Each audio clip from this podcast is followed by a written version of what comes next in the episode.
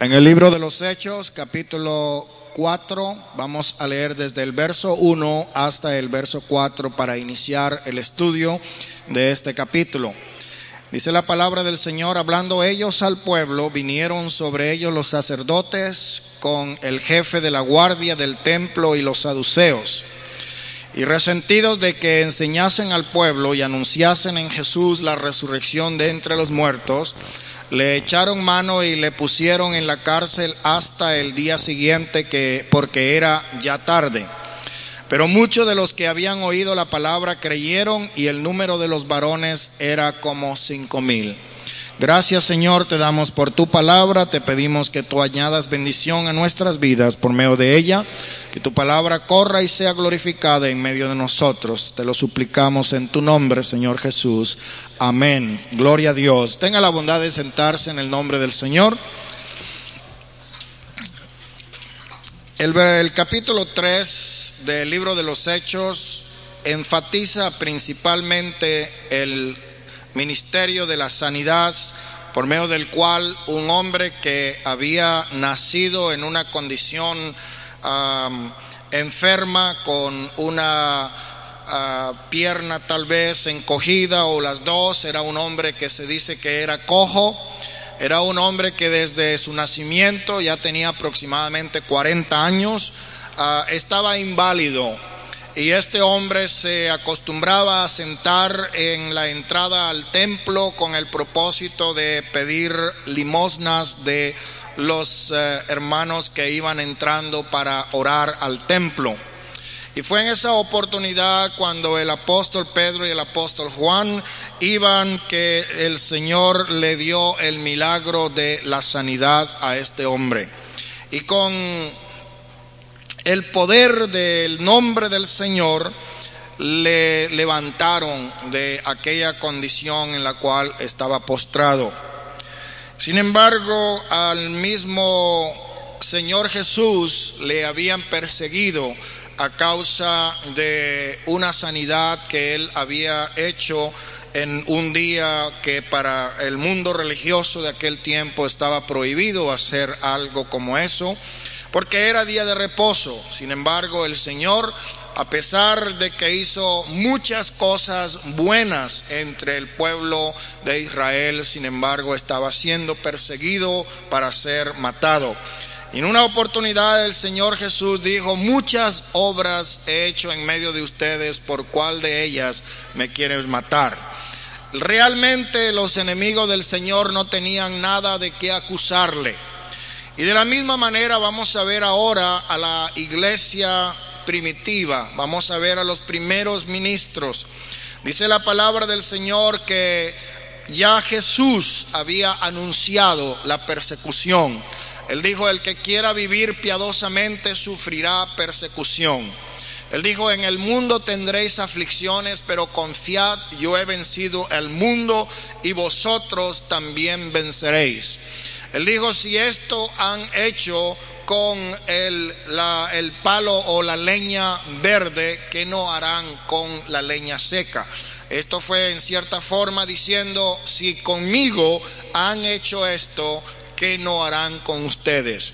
El mundo os aborrecerá porque a mí me aborreció primero, dijo el Señor. Dios estaba anticipando a la iglesia que iba a ser necesario padecer por causa del nombre del Señor. Él dijo, seréis aborrecidos de todos por causa de mi nombre, por causa de ser seguidores de mi doctrina. La palabra del Señor dice que los cristianos por primera vez se identificaron con este nombre en la ciudad de Antioquia y, o Antioquía y era una condición de desprecio, era una palabra que tenía una connotación peyorativa para aquellos que se identificaban como cristianos, eran personas que en, el, en los ojos del pueblo eh, eran ah, mm, bajas y de eh, una condición bastante lamentable, en los ojos del mundo. Y ya el Señor había anunciado que la iglesia iba a tener persecución. Sin embargo, Tal vez el apóstol Pedro cuando eh, oyó estas palabras de Jesús no entendía qué era lo que el Señor les trataba de decir. Pero ya se llegó el momento en el cual ellos iban a tener que experimentar el ser perseguidos por causa del nombre del Señor. Recordamos las palabras que dijo Pedro, aquel paralítico, cuando le extendió la mano para pedir limosna y dijo, míranos, no tenemos ni oro ni plata, pero lo que tenemos de eso te vamos a dar. En el nombre de Jesús de Nazaret, levántate y anda. Qué mejor regalo, qué mejor ofrenda, qué mejor limosna que recibir la sanidad de su cuerpo. 40 años estaba preso en ese cuerpo paralizado, pero ahora en el poder y la autoridad del nombre del Señor Jesús, Él recibió la curación, Él recibió el milagro, Él recibió la sanidad.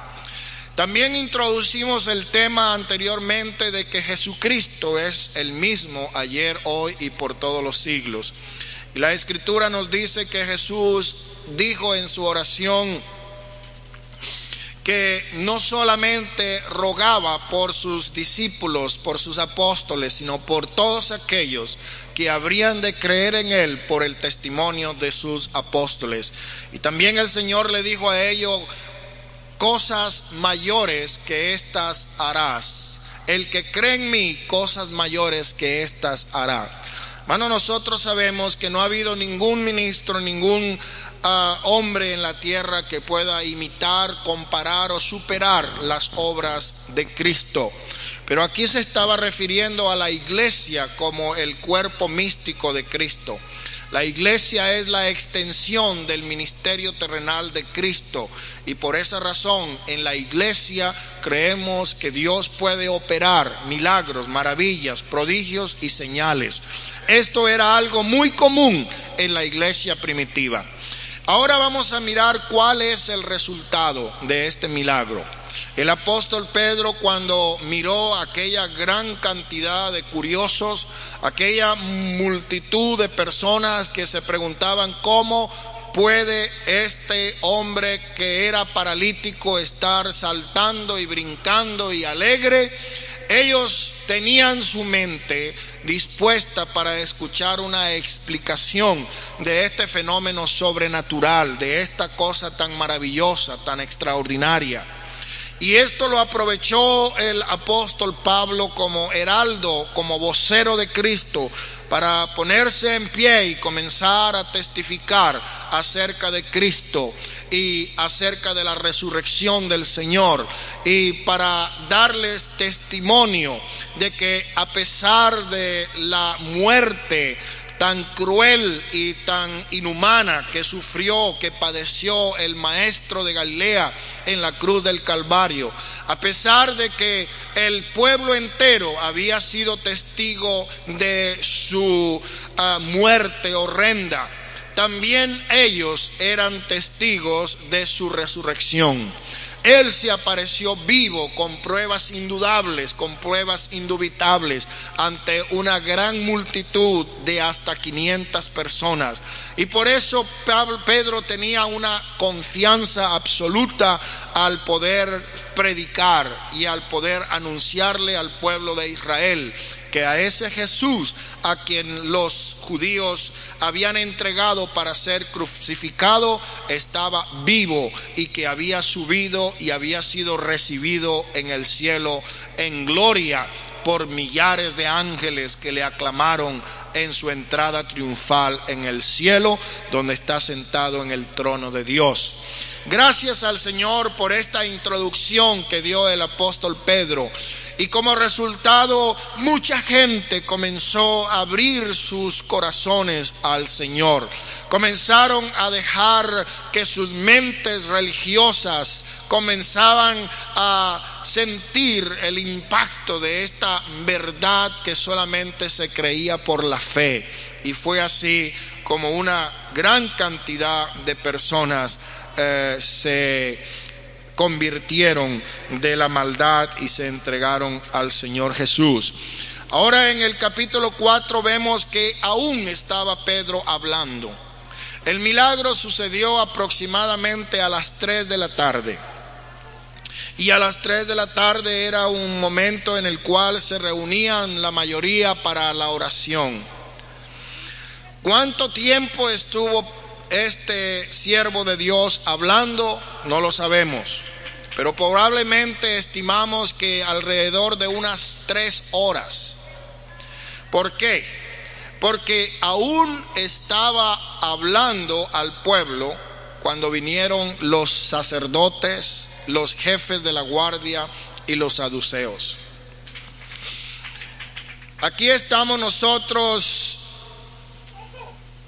viendo lo que se consideraba el Senado, el cuerpo legislativo, la autoridad máxima en asuntos religiosos.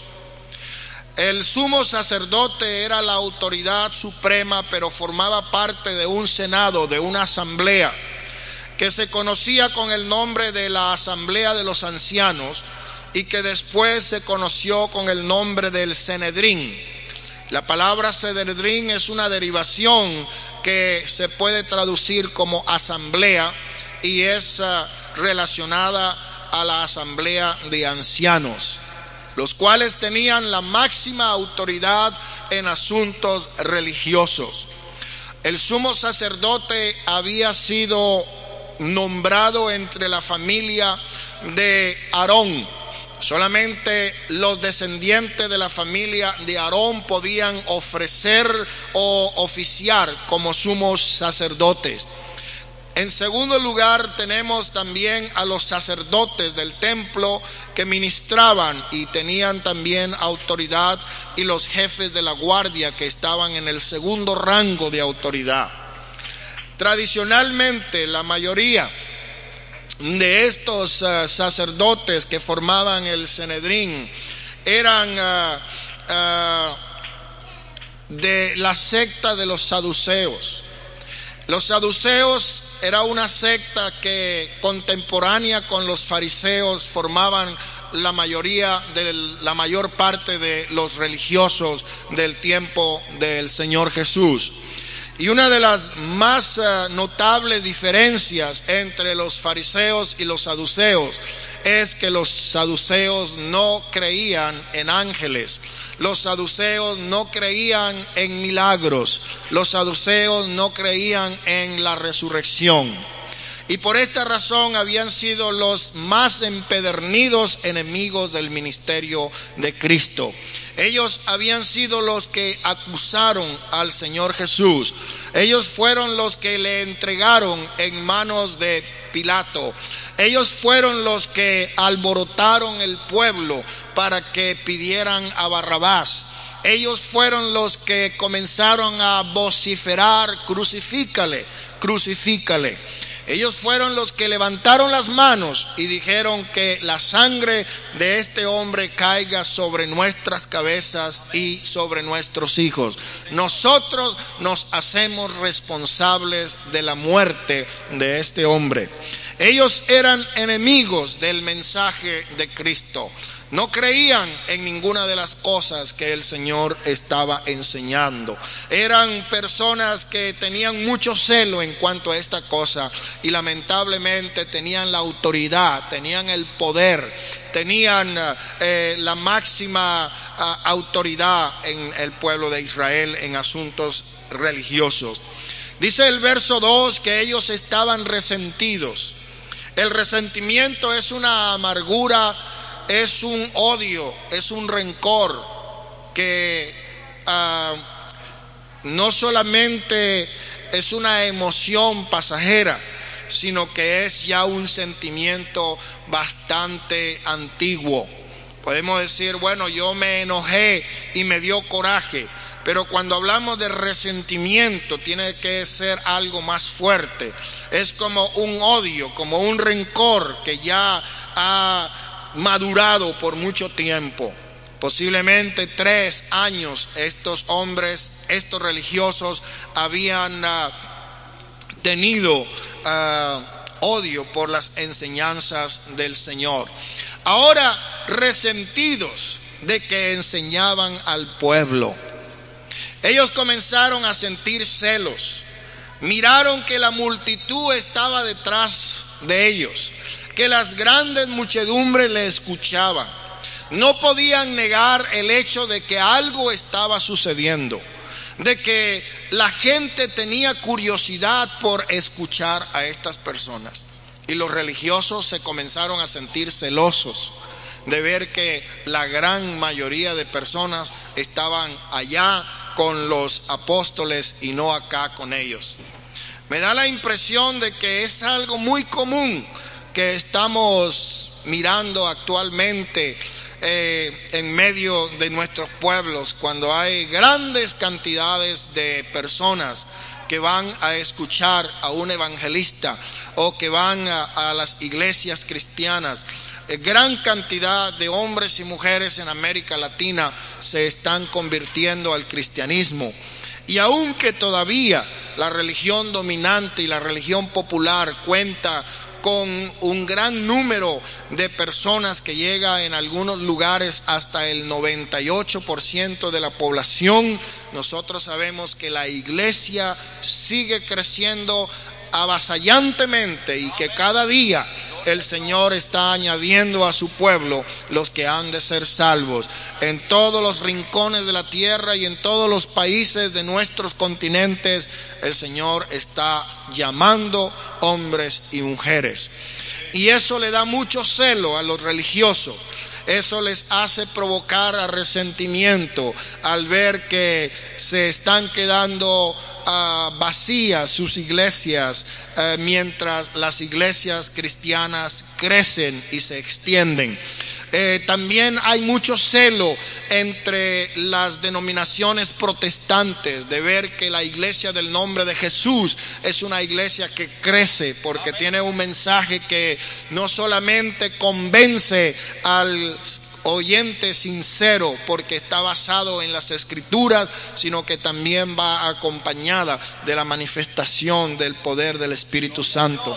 Damos gracias a Dios porque la iglesia del nombre de Jesús no es una secta como se le trata de identificar, sino que es el cuerpo de Cristo que practica la doctrina de los apóstoles. Resentidos de que enseñasen al pueblo ¿Qué estaban anunciando ellos? Estaban anunciando a Jesús. ¿Qué estaban hablando de Jesús? Su muerte y su resurrección de entre los muertos. Esto fue algo que ellos no pudieron soportar, no pudieron tolerar. Realmente no había ningún delito en estas personas. Sin embargo, ordenaron a los que le acompañaban como guardianes que le echaran mano y los pusieran en la cárcel. No había absolutamente ningún cargo del cual se le acusaba, pero fueron puestos en la cárcel hasta el día siguiente porque ya era tarde. Posiblemente ya había empezado a oscurecer. Tres horas o más habían estado los apóstoles Pedro y Juan hablándole al pueblo. Se estima que aproximadamente había una población de unos 200 mil habitantes en la gran ciudad de Jerusalén. ¿Cuántas personas estaban escuchando? No sabemos. Tal vez una multitud de unos 20 mil, no sabemos. Pero ellos, los ah, guardias le pusieron en la cárcel hasta el día siguiente porque ya era tarde. Sin embargo, aunque los pusieron en la cárcel, se dieron cuenta los oyentes de lo que había pasado y los que habían oído la palabra, ya era too late, ya era demasiado tarde. Llegaron cuando ya la palabra había hecho efecto ya la palabra había sido predicada. Porque los que oyeron, muchos creyeron. De los que oyeron, muchos creyeron. Y dice que el número de los varones, sin contar las mujeres, eran de unos cinco mil. Como cinco mil personas se estimaron que aquel día fueron convertidas al mensaje de Cristo. Sin contar las mujeres. Y generalmente cuando un hombre se convertía, automáticamente su casa se convertía. Hace algún tiempo estaba leyendo la historia de un predicador que fue a el país de las Filipinas para predicar. Y lo invitaron a una remota isla donde había una cantidad de personas bastante salvajes. Todavía tenían un gobierno de clan donde el cacique era el que mandaba y todo se hacía de acuerdo con la voluntad de este hombre. Y dice la historia de este hombre que cuando fue a predicar, le predicó al cacique. Y cuando el cacique aceptó el mensaje, toda la tribu se convirtió. Y lo mismo sucedía en África. Por eso oíamos hablar de que habían grandes avivamientos en África y en las Filipinas, porque a veces cuando se ganaba al jefe de la tribu, se convertía todo el pueblo.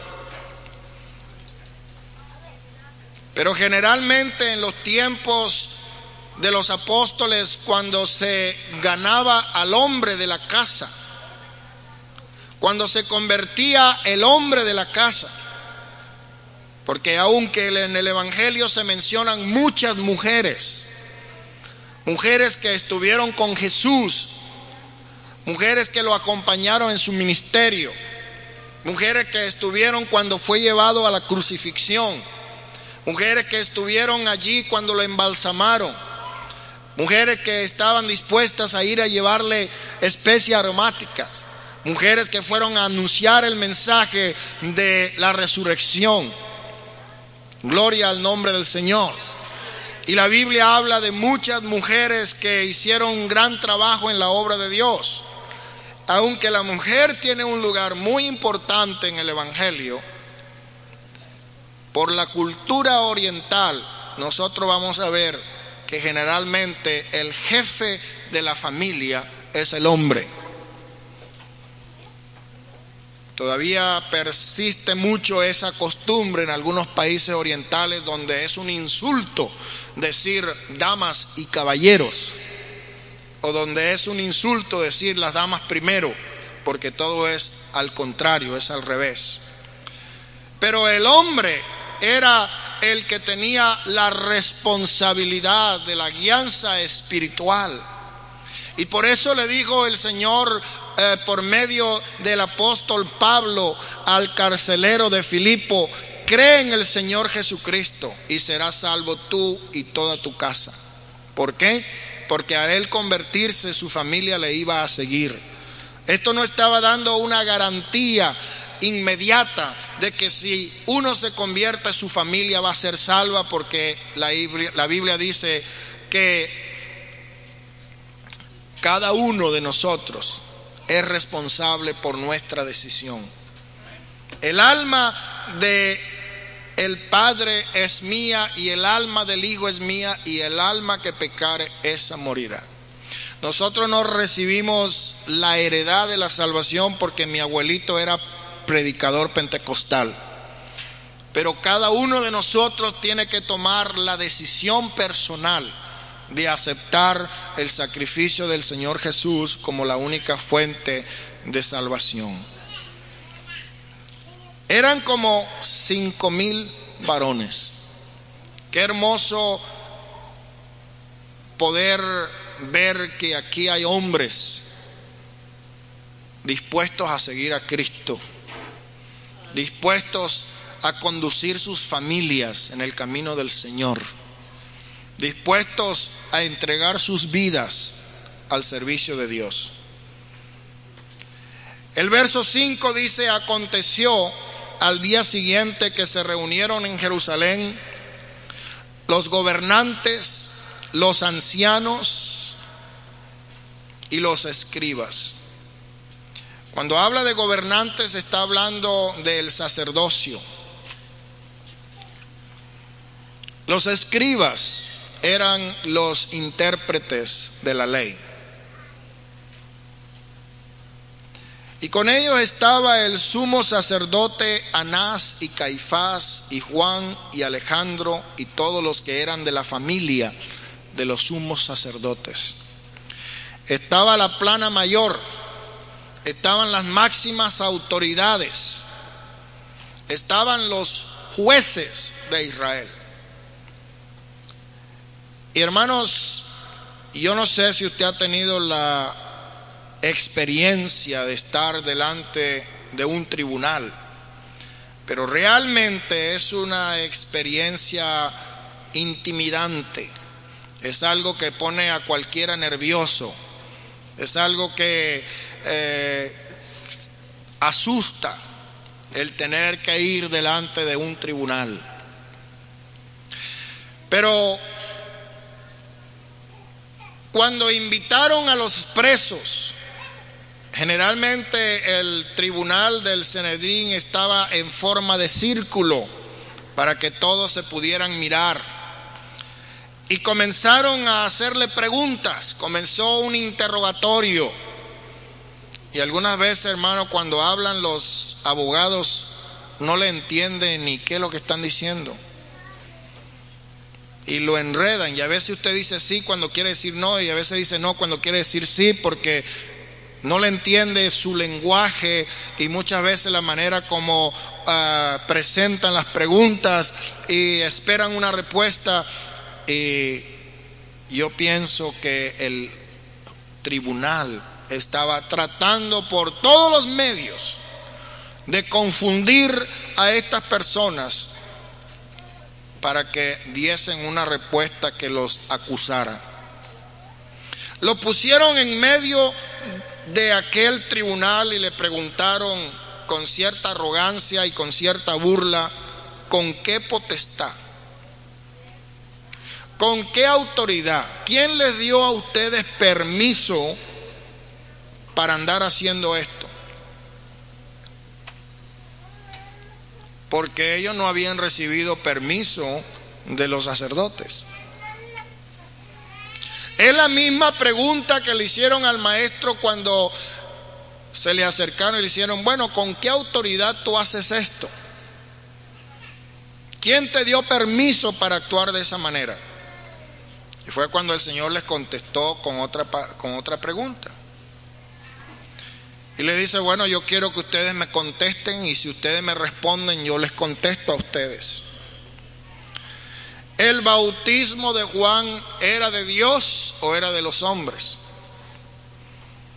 Y cuando oyeron esta pregunta comenzaron a rascarse la cabeza y decir, bueno, vamos a pensarlo bien porque si decimos que era de Dios, nos va a responder, bueno, ¿y por qué no lo recibieron? Y si decimos que eran de los hombres, nos van a acusar el pueblo porque lo tenían como profeta. De manera que estamos contra la espada y la pared y no tenemos ninguna respuesta. Aquí sí nos agarró y tuvieron que decirle, no sabemos. Y fue cuando el Señor le contestó también, pues yo tampoco tengo por qué decirle a ustedes con qué autoridad. Pero nosotros sí sabemos con qué autoridad lo hacía. Sabemos que Él tenía el poder de parte de Dios para hacer todas estas cosas. Y ahora le preguntan a Pedro con qué autoridad, con qué potestad o en qué nombre, quién les dio permiso para hacer estas cosas. Y Pedro lleno del Espíritu Santo. Aquí habla la palabra lleno como una segunda llenura. No sé si en aquel momento, en medio de aquel círculo de jueces, él comenzó a hablar en otras lenguas. Pero aquí también se cumple lo que dijo el Señor antes a la iglesia y le dijo, no se afanen, no se preocupen, no se pongan nerviosos cuando sean llevados delante de los tribunales. ¿Por qué? Porque el Espíritu Santo le dará palabra de sabiduría para contestar apropiadamente. Hay muchas personas que han malinterpretado esto y utilizan ese versículo para um, ser negligentes en el estudio de la palabra de Dios.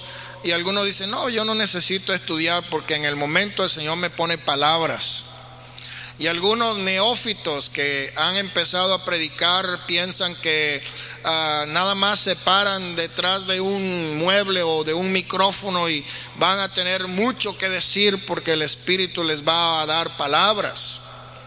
Y a esas personas Dios los humilla por arrogantes.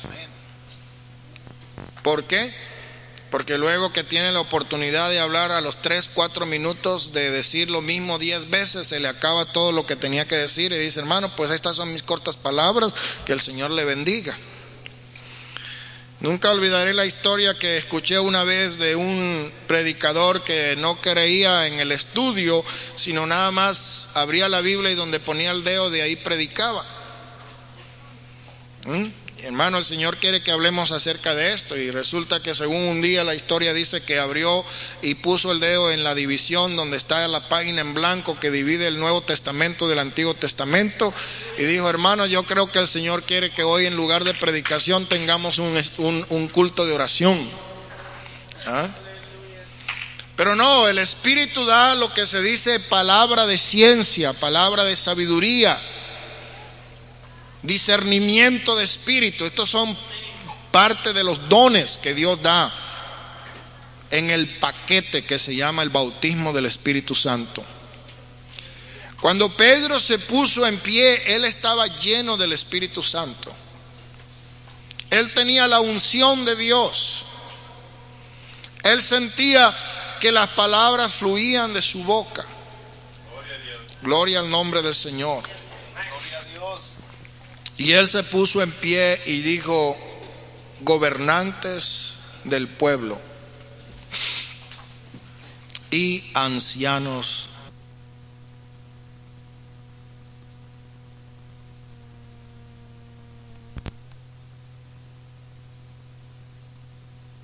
hermanos, está enseñado a acatar, a obedecer, a respetar las autoridades.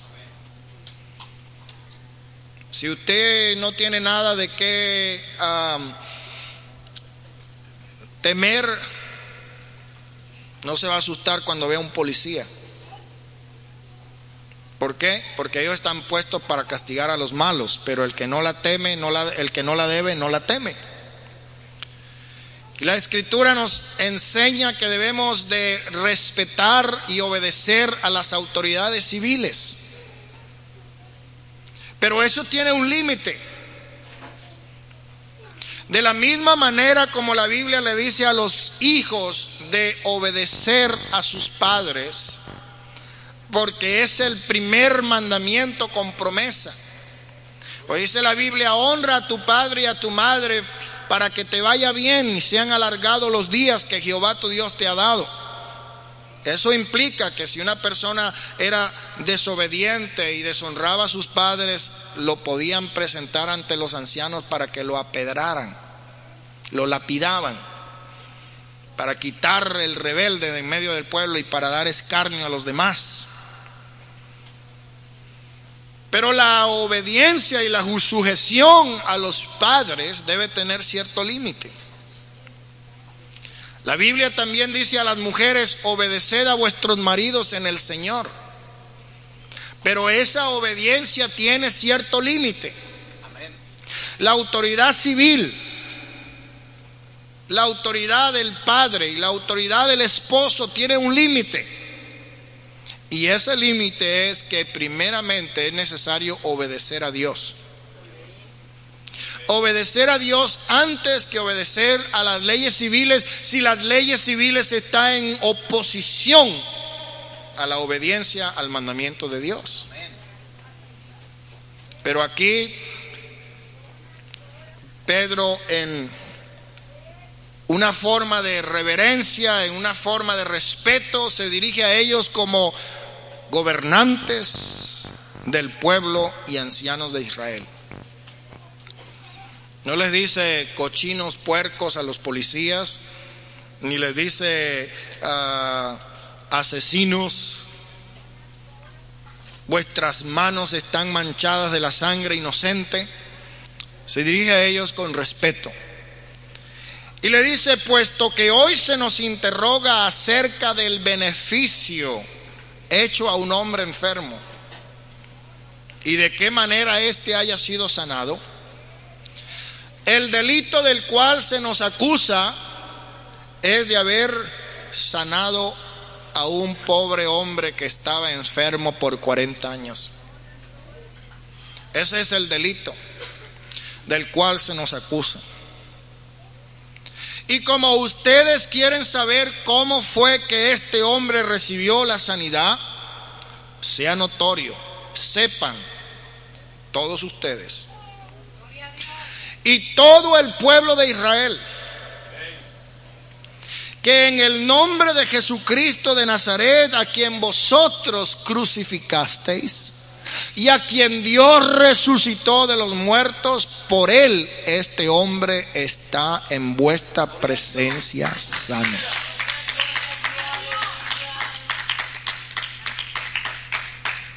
Yo me imagino que la presión arterial comenzó a subirle a aquellos sacerdotes.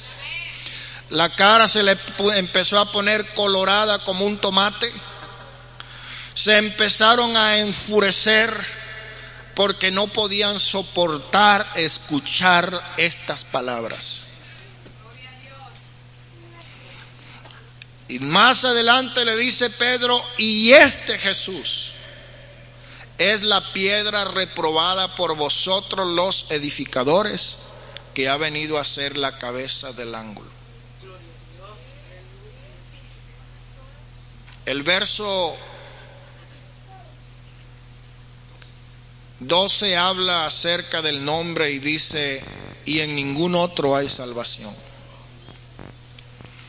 La salvación no viene, dicen ellos, por las buenas obras. Mire, yo una vez em, ayudé a un cieguito a pasar la calle. Muy bueno. Yo una vez le regalé una libra de arroz a una señora viuda que tenía tres niños y que no habían comido. Está muy bueno. Hay un dicho que dice, haz el bien y no mires a quién. Y la Biblia dice que no sepa tu mano derecha lo que hace tu mano izquierda. Es bueno ser generoso, ser caritativo, es bueno hacerle un favor a un necesitado, es bueno darle la mano a alguien que lo necesita. Pero eso no tiene nada que ver con la salvación del alma. Porque la Biblia dice que somos salvos por gracia y no por obras. Para que nadie tenga absolutamente ningún crédito del cual gloriarse. Para que nadie pueda decir, bueno, yo doy tanto de ofrendas, yo ayuno tres veces por semana, yo tengo una casa donde recibo a los eh, que no tienen donde vivir. Todo eso es bueno. Pero nada de eso es suficiente. En ningún otro hay salvación. La palabra salvación implica muchas cosas. En el original, la palabra salvación significa o se puede utilizar como sanar de una enfermedad incurable. Acuérdense que cuando aquella mujer que tenía el flujo de sangre por 12 años recibió el toque de sanidad del Señor, dice la Biblia que Jesús le dijo, tu fe te ha hecho salva. En otras palabras, tu fe te ha sanado. Ser curado o ser eh, sanado de una enfermedad eh, se podía considerar como ser salvo. Ser salvo se consideraba también escapar de un peligro eminente. A veces usted va en la carretera y por poquito tiene un accidente y se escapa de casualidad, de milagro. Usted puede decir, me salvé de un accidente. También se utiliza la palabra original en el caso de personas que están al borde de la ruina económica, del colapso económico y logran salir adelante. Se salvaron de la ruina. También se usa esa, esa palabra. La palabra salvarse significa escapar del cautiverio de los enemigos. Hay muchas formas como se utiliza originalmente la palabra salvación. Pero en ningún otro hay salvación. En ningún otro hay sanidad, en ningún otro hay manera de escapar del cautiverio de los enemigos y ser rescatado. En ningún otro hay manera de escapar de la muerte y de un desastre eminente. Solamente hay un nombre. Y ese nombre es el nombre del Señor Jesús. En ese nombre, ante ese nombre se doblará toda rodilla y toda lengua confesará. El nombre de Jesús quiere decir Jehová es nuestra salvación. Jesús en el griego, Yeshua en hebreo, es derivado de Josué que quiere decir Jehová salva. Por eso cuando fue dado este nombre a José dijo, llamaráse su nombre Jesús, porque él salvará a su pueblo de sus pecados. Dios tiene muchos nombres por el cual se dio a conocer en el Antiguo Testamento. Lo conocemos como Él, que quiere decir poderoso, o Elohim, que se traduce Dios o dioses. Le conocemos como Yahvé o Jehová, Adonai y muchos otros nombres compuestos de la divinidad. En el libro de Isaías se nos anuncia y llamará, se llamará su nombre Emmanuel. Y la traducción de Emmanuel es en medio de nosotros habita Dios. Por eso cuando dice llamará su nombre Emmanuel, que quiere decir Dios con nosotros. El nombre de Jesús es el nombre sobre todo nombre. Cuando lo identificamos a Él como el Señor, estamos hablando de Él como el Jehová del Antiguo Testamento. En la traducción griega de los 70 del Antiguo Testamento hebreo no aparece la palabra Jehová aparece la palabra curios.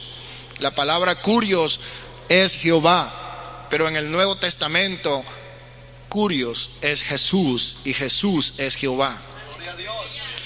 Sepa pues ciertísimamente toda la casa de Israel que a este Jesús a quien vosotros crucificaste, Dios lo ha exaltado y le ha hecho Señor y Cristo.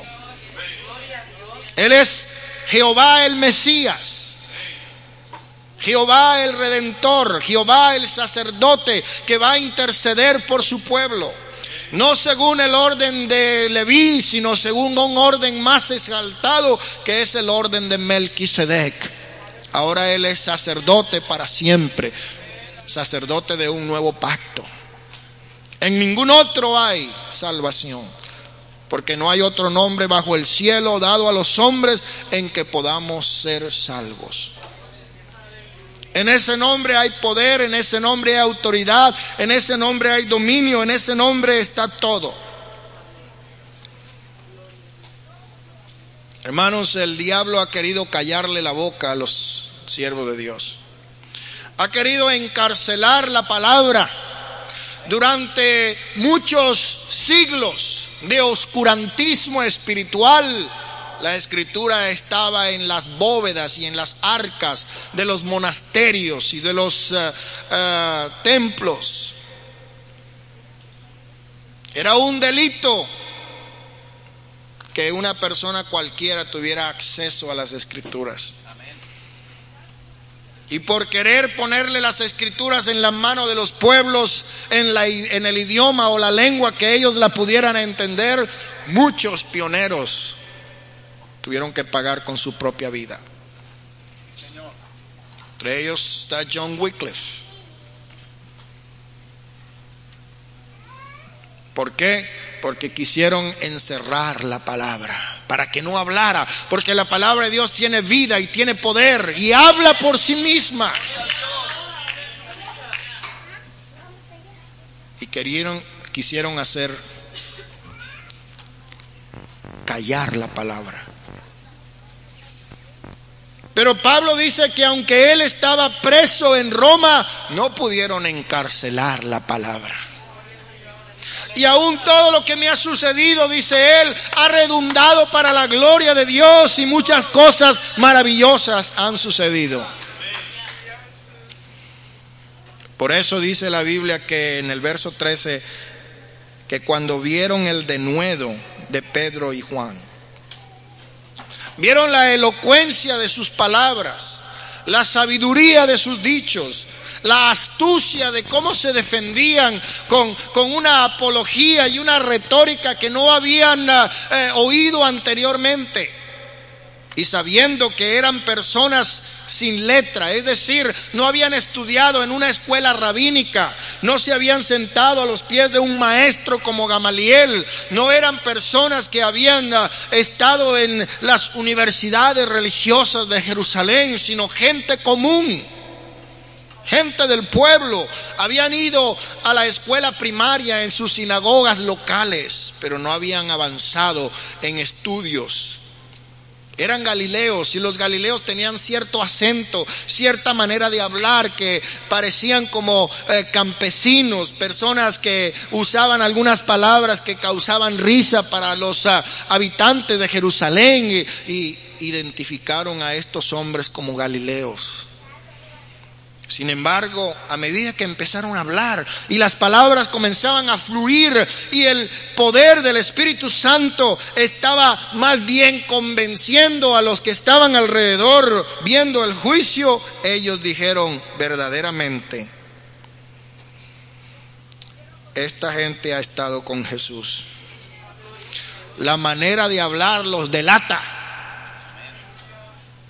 Su forma de expresar tan convincente nos da a entender que estos son discípulos de Jesús. Y viendo al hombre que había sido sanado y que estaba de pie con ellos, ¿qué más testimonio podían presentarle? Aquí está el hombre. 40 años estuvo sujeto a un cautiverio de impotencia, invalidez, enfermedad. Y todo el mundo lo conoce. Todo el mundo sabe quién es. Todo el mundo lo llama por su nombre. Es un hombre muy popular. Todos saben que no es un, un truco publicitario para atraer convertidos, no, es algo real, algo genuino, algo auténtico. Aquí está en medio de ustedes. Y decía la gente, los que estaban en el concilio, ¿qué haremos? ¿Qué haremos? ¿Qué haremos?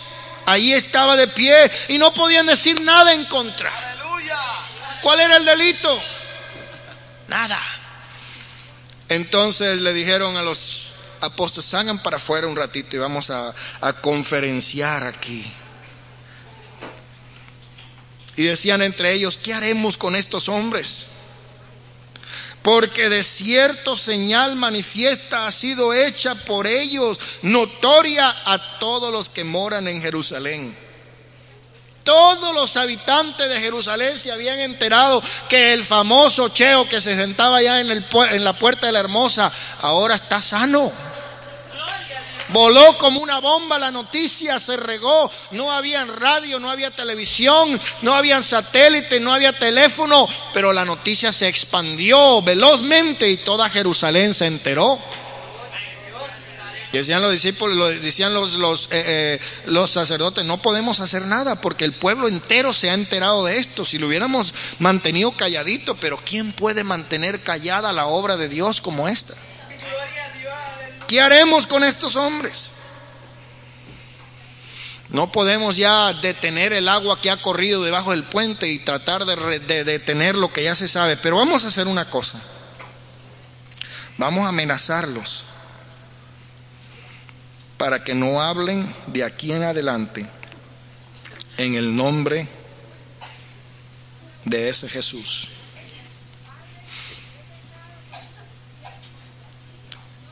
Y empezaron a utilizar la técnica de la intimidación. Vamos a asustarles. No podemos hacer nada, pero vamos a meterle miedo. Y los llamaron otra vez y le dijeron, no te vamos a castigar esta vez, pero una cosa sí le vamos a decir, de ahora en adelante no queremos que hablen más ni enseñen en el nombre de ese Jesús porque si lo volvemos a encontrar haciendo eso, entonces ahí sí lo vamos a castigar. Ahora, Pedro utilizó una astucia muy especial aquí, le dice, juzgue ustedes mismos si es justo delante de Dios obedecer a Dios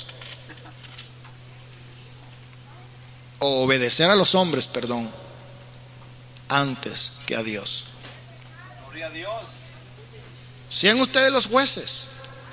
¿Me están ustedes los siervos de Dios, los sacerdotes, los eh, eh, principales, los gobernantes, los escribas, diciéndome a mí que tengo que obedecer a los hombres primero que a Dios? Cuando ustedes todos los sábados lo que hacen es enseñar lo contrario? Y ahora me están pidiendo a mí que haga lo que ustedes enseñan al pueblo que no debemos de hacer. ¿No les parece una incoherencia? ¿No les parece una contradicción? Que ahora ustedes me digan a mí que les obedezca a usted y no a Dios.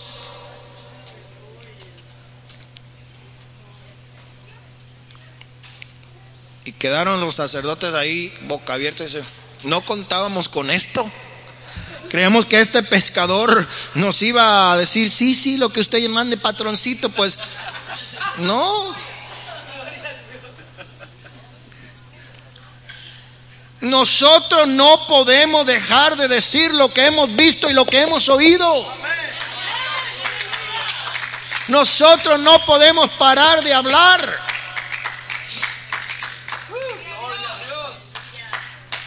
Hay un profeta en el Antiguo Testamento que dijo, ya estoy, ya, estoy cansado, ya no quiero seguir predicando más, predico un sermón y el pueblo se me echa encima porque no quieren oír lo que yo les hablo. Les molesta, les incomoda que les diga lo que así ha dicho Jehová. Nomás quiere que le hable cosas bonitas y que le enseñe de prosperidad y que van a tener triunfos y victorias. Y dice, quise callarme, ya prometí que nunca más iba a abrir mi boca para hablar el mensaje de Dios. Pero continúa diciendo, sin embargo, había algo dentro de mí que era como un fuego en mis huesos. No podía parar de hablar lo que habían visto y lo que habían oído. No queremos que hables más. Y dice, nosotros no podemos dejar de decir lo que hemos visto y lo que hemos oído. Y dijeron, ahora sí la votamos. Ahora sí la embarramos. Ahora sí nos metimos en un lío. Queríamos arreglar este asunto y ahora se nos puso peor. ¿Qué podemos hacer? Vamos a echarle otra asustada les amenazaron. Pero no teniendo ninguna prueba de acusarlo y tenían toda, toda Jerusalén ahí esperando el resultado, el veredicto del juicio. Y aquella gente dijo, no, pues si le hacemos algo a esta gente, el pueblo se nos va a echar encima y nos linchan. Porque la gran cantidad de gente que había creído en Jerusalén era algo maravilloso. No podemos hacer otra cosa que soltarlos. No encontraron ningún modo de castigarlos. Hay una escritura que dice el Señor en el libro de Mateo.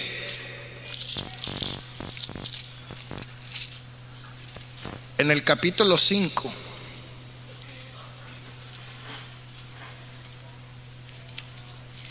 En el verso 11 dice, esto lo dice el Maestro Jesús en el, en el Sermón del Monte. Bienaventurado cuando por mi causa os vituperen. El vituperio es cuando una persona es vejada, maltratada, humillada, acusada. Dice, bienaventurados sois cuando por mi causa os vituperen y os persigan y digan toda clase de mal contra vosotros. ¿Qué más dice ahí? Mintiendo mintiendo, mintiendo. El diablo mentiroso siempre va a andar mintiendo. Pero dice, gozaos y alegraos porque vuestro galardón es grande en los cielos, porque así persiguieron a los profetas que fueron antes de vosotros. Hay algunos que tienen mal carácter, mal genio y nadie los quiere. Y dicen, hermano, a mí me va mal en el trabajo por, por cristiano. No, nomás se dan cuenta que soy aleluya y, ya me, me dan problemas. Y a veces no es porque es cristiano, sino porque tiene mal genio, porque tiene el mal modo, porque tiene su personalidad, algunos problemas, que no le deja llevarse bien con nadie. Y dice, estoy padeciendo por causa del nombre de Jesús, soy bienaventurado. No porque están diciendo la verdad. Esta persona tiene malas costumbres, malos hábitos.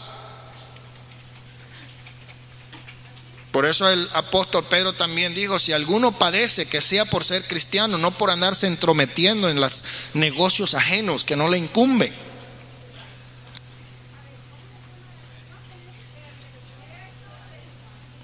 Ellos fueron amenazados y les soltaron, no hallando ningún modo de castigarles por causa del pueblo, porque todo el pueblo glorificaba a Dios por lo que habían hecho. Ya que el hombre en quien se había hecho este milagro de sanidad tenía más de 40 años.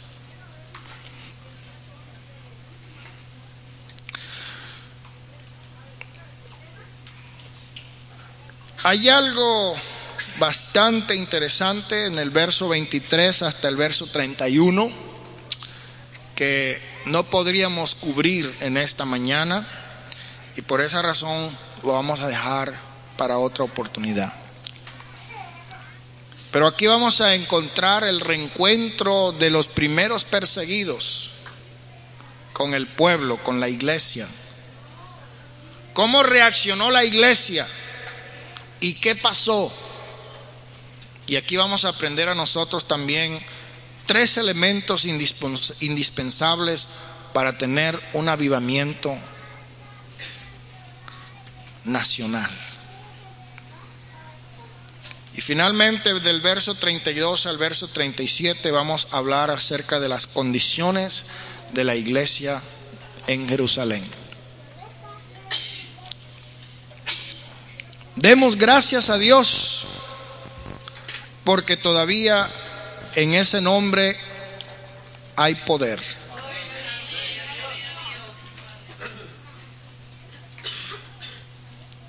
En el nombre del Señor Jesús todavía hay milagros. Y vamos a esperar, hermanos, que Dios siga añadiendo a su pueblo cada día los que han de ser salvos. ¿Cuánto dan gloria a Dios? Que el Señor les bendiga, mis amados hermanos, y vamos a estar de pie.